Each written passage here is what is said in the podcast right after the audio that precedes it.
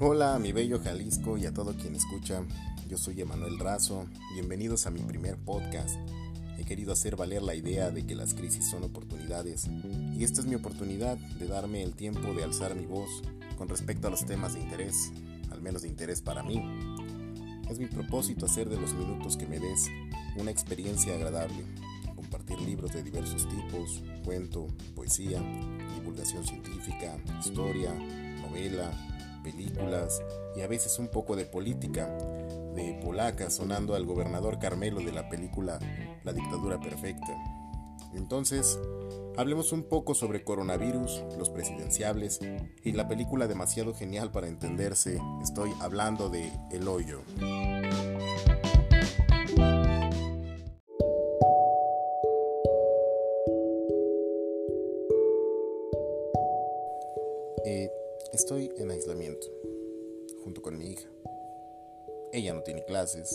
Y la empresa en la que trabajo durante todo un mes nos va a mandar a nuestra casa. Eh, pero siento que esto, dentro de la tragedia que surge, me ha entregado una olla llena de oro, llena de tiempo, porque el tiempo es el recurso más valioso que tenemos y la inversión más ingrata que hay, porque jamás se reditúa un minuto que das no te genera dos minutos. No me lo tomen a mal quienes económicamente se han visto afectados. Sé por lo que pasan. Yo vivo de comisionar. Pero ya llevo más de una semana entera al lado de mi bella hija y así como su nacimiento me transformó, también siento que redescubrirnos juntos me está iluminando. Déjenme compartirles un instante hermoso que no puedo evitar grabar y es ella cantando.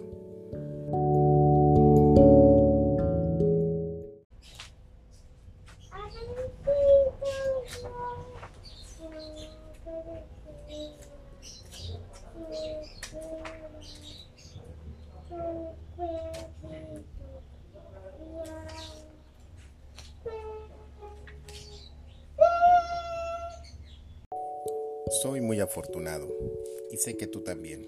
Solo es cuestión de redescubrir las bendiciones que tenemos a nuestro alrededor y que lamentablemente se vuelven comunes. Es una situación delicada la que estamos viviendo a nivel mundial. Esta pandemia ha simbrado nuestras construcciones sociales, nos invita a rediseñar nuestro mundo. El SARS-CoV-2 es un coronavirus y provoca la enfermedad respiratoria COVID-19. Al primer día de abril ya se tenían contabilizados 896.450 casos confirmados a nivel mundial. Lo más trágico, 40.598 defunciones debido a esto. Infórmate solo de fuentes oficiales, no te infoxiques. La salud mental es muy importante y puede depender de ello. Para información oficial visita el sitio coronavirus.gov.mx.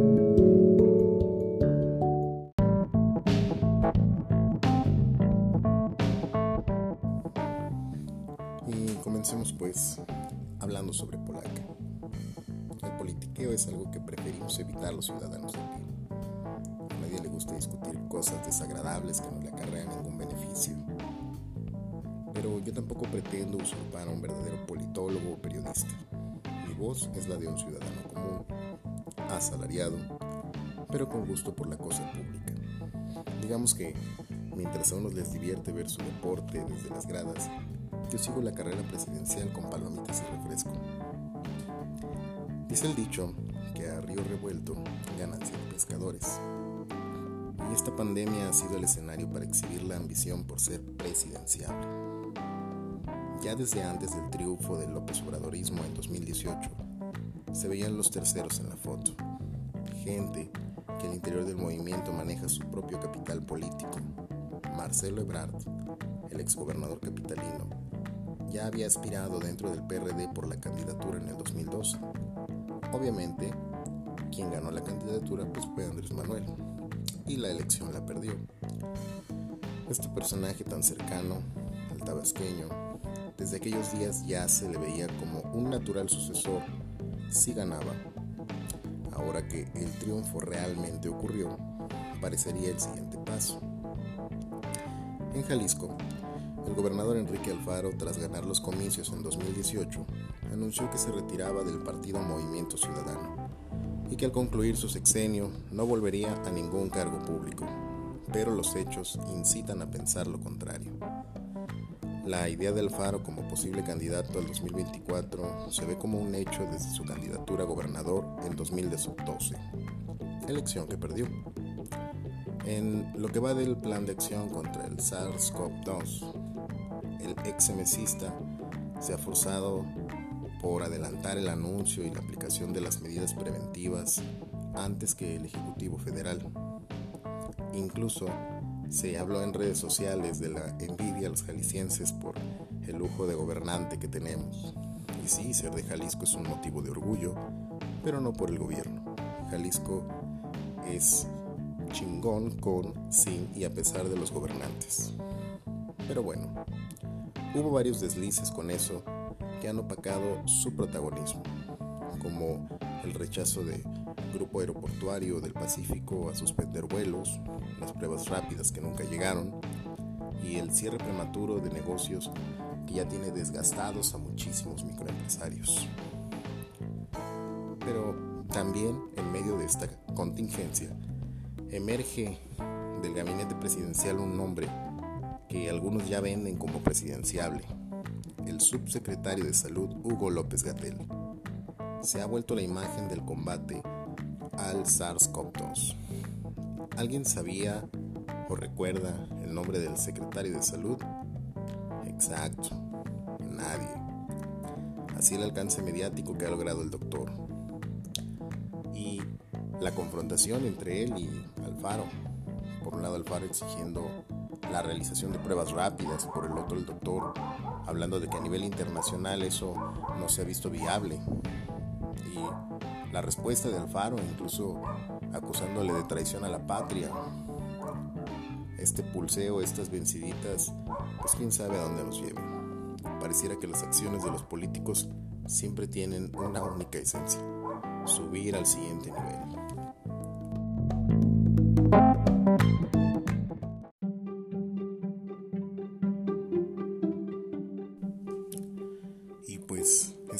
Marzo encontramos en Netflix una película española con una gran carga publicitaria. Se le ha acusado de ser perturbadora. Me refiero a El Hoyo. Y pues esta película que ha desatado en las redes sociales una ola de memes, de comentarios, de reseñas, hilos en Twitter de personas tratando de encontrar el hilo negro de la película. Pero, ¿qué tiene de enigmático? El final. Puedo anticiparte que no es importante. De verdad, es perturbadora. ¿Por qué? ¿Por la violencia explícita? ¿Es de verdad un hito en el cine de terror suspenso? Pues no me parece, en lo personal, creo que estamos ante un fenómeno mercadotécnico pues muy exitoso. Eh, es la misma gente, el mismo espectador el que se encarga de crear ese halo pues de misterio alrededor de la película. Entonces, pues vamos a tratar de entender qué es lo que hay con esta película. Ya hay muchas suposiciones, hay declaraciones del director al respecto. Así que comencemos por hacer un destripe, un spoiler de la trama y veremos que no queda ningún cabo suelto.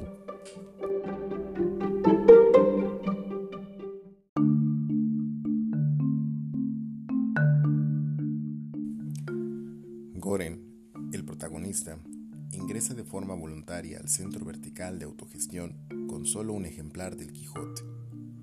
El CBA es una especie de prisión en niveles de forma vertical donde los recluidos abajo se alimentan con las obras de los de arriba, que llegan en una plataforma atravesando todos los niveles. Más arriba, mejor comida. Más abajo, la tragedia. Su compañero de celda, un adulto mayor de nombre Trimagasi, le leerá la cartilla empatizan, pero la barbarie comienza cuando aparecen en un nivel inferior diferente, donde la comida no llega. A falta de alimentos, Trimagasi inmoviliza a Goreng, pues sabe que para vivir deberá cometer antropofagia, canibalismo. Cuando el protagonista comienza a ser mutilado, lo salva una mujer feral que busca dentro del CBA a su hija. Goren se deja llevar por la rabia y termina de matar al anciano agonizante e indefenso de quien se alimentará durante el tiempo que permanezca en ese nivel. Ahora en un nivel superior, lesionado y con alucinaciones, comparte espacio con Imogiri, quien resulta ser la misma mujer que lo entrevistó antes de ingresar. Ella está ahí porque sabe que le queda poco tiempo de vida. Ahora quiere convencer a los internos de que deben ser solidarios. Solo la solidaridad espontánea los salvará. La mujer feral se presenta de nuevo, herida, la ayudan y mientras duermen se come a la mascota de Imogiri. Ella cae en depresión y en un nuevo nivel comete suicidio. Goren, dolido, aprovecha sus restos para alimentarse de nuevo. En un nuevo nivel, ahora el compañero es Barat, quien será su cómplice en la suicida y violenta misión de llevar el mensaje de solidaridad al resto de los niveles. Es cuando un sabio los ilumina y les sugiere usar un símbolo para enviarles un mensaje a los de arriba. Este será la panacota. Así llegan hasta el fondo de la estructura, donde encuentran a la niña, que puede ser la hija buscada. Le dan de comer la panacota y se quedan sin nada. En sueños, Barat le dice a Goren que la niña es el símbolo. Despierta Goren y encuentra a su compañero muerto. Al subir a la plataforma, Trimagasi, en una alucinación, marca el final para el Quijotillo Goren y la niña comienza a subir sola en la plataforma. La película termina.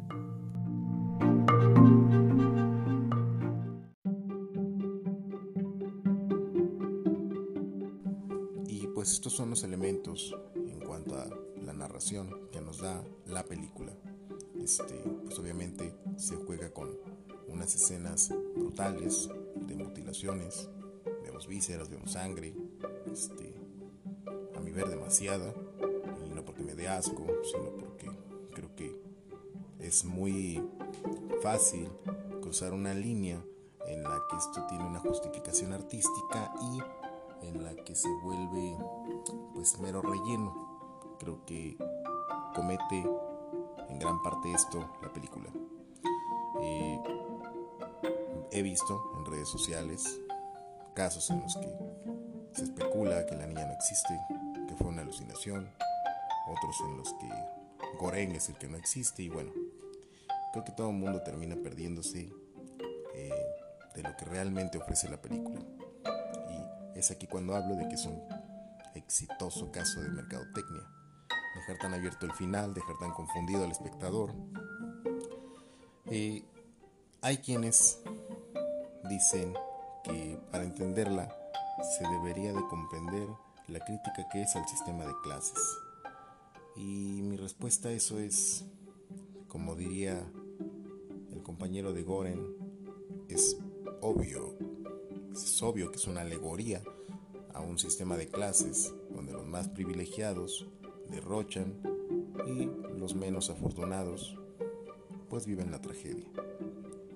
Eh, es un señalamiento al egoísmo que no es exclusivo de ciertos estratos sociales, también los marginados se comen en este caso literalmente. Eh, pues lo segundo es que todos los detalles de la película caben perfectamente en un cortometraje.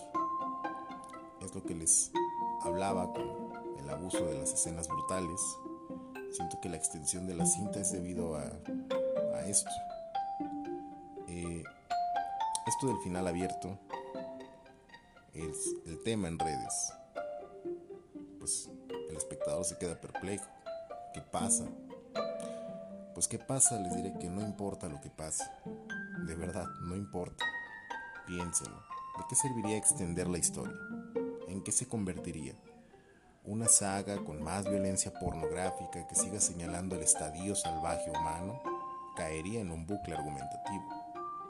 Eh, ahora que comento esto, también he pues, visto reseñas que se pueden hablar incluso de eh, estado jovesiano del filósofo Thomas Hobbes que hablaba de que el hombre es el lobo del hombre.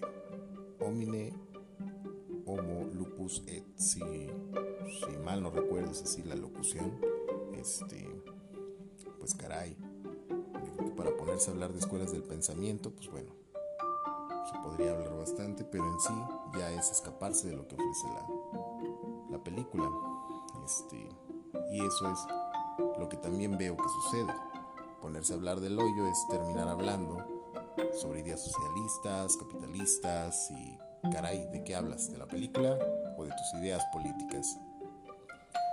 Eh, pues noto que esto es lo que ocurre cuando se habla del hoyo como una genialidad.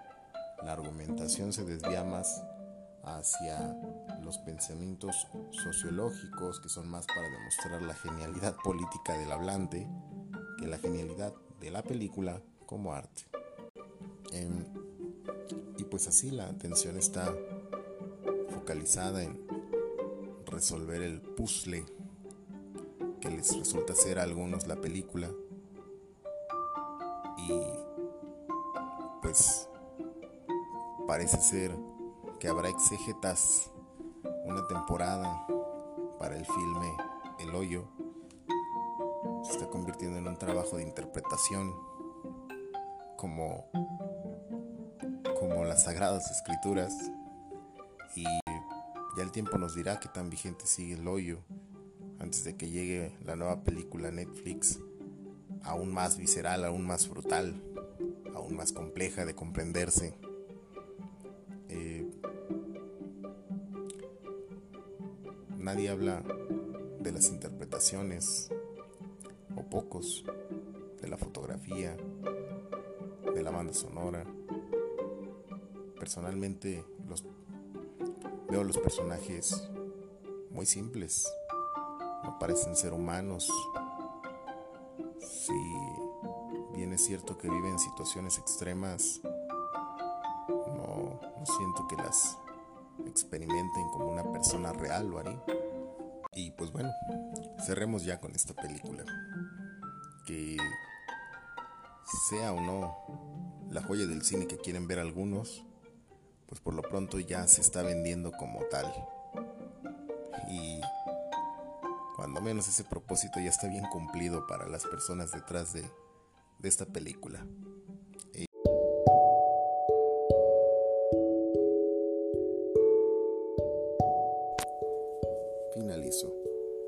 Te agradezco el tiempo que pasaste conmigo.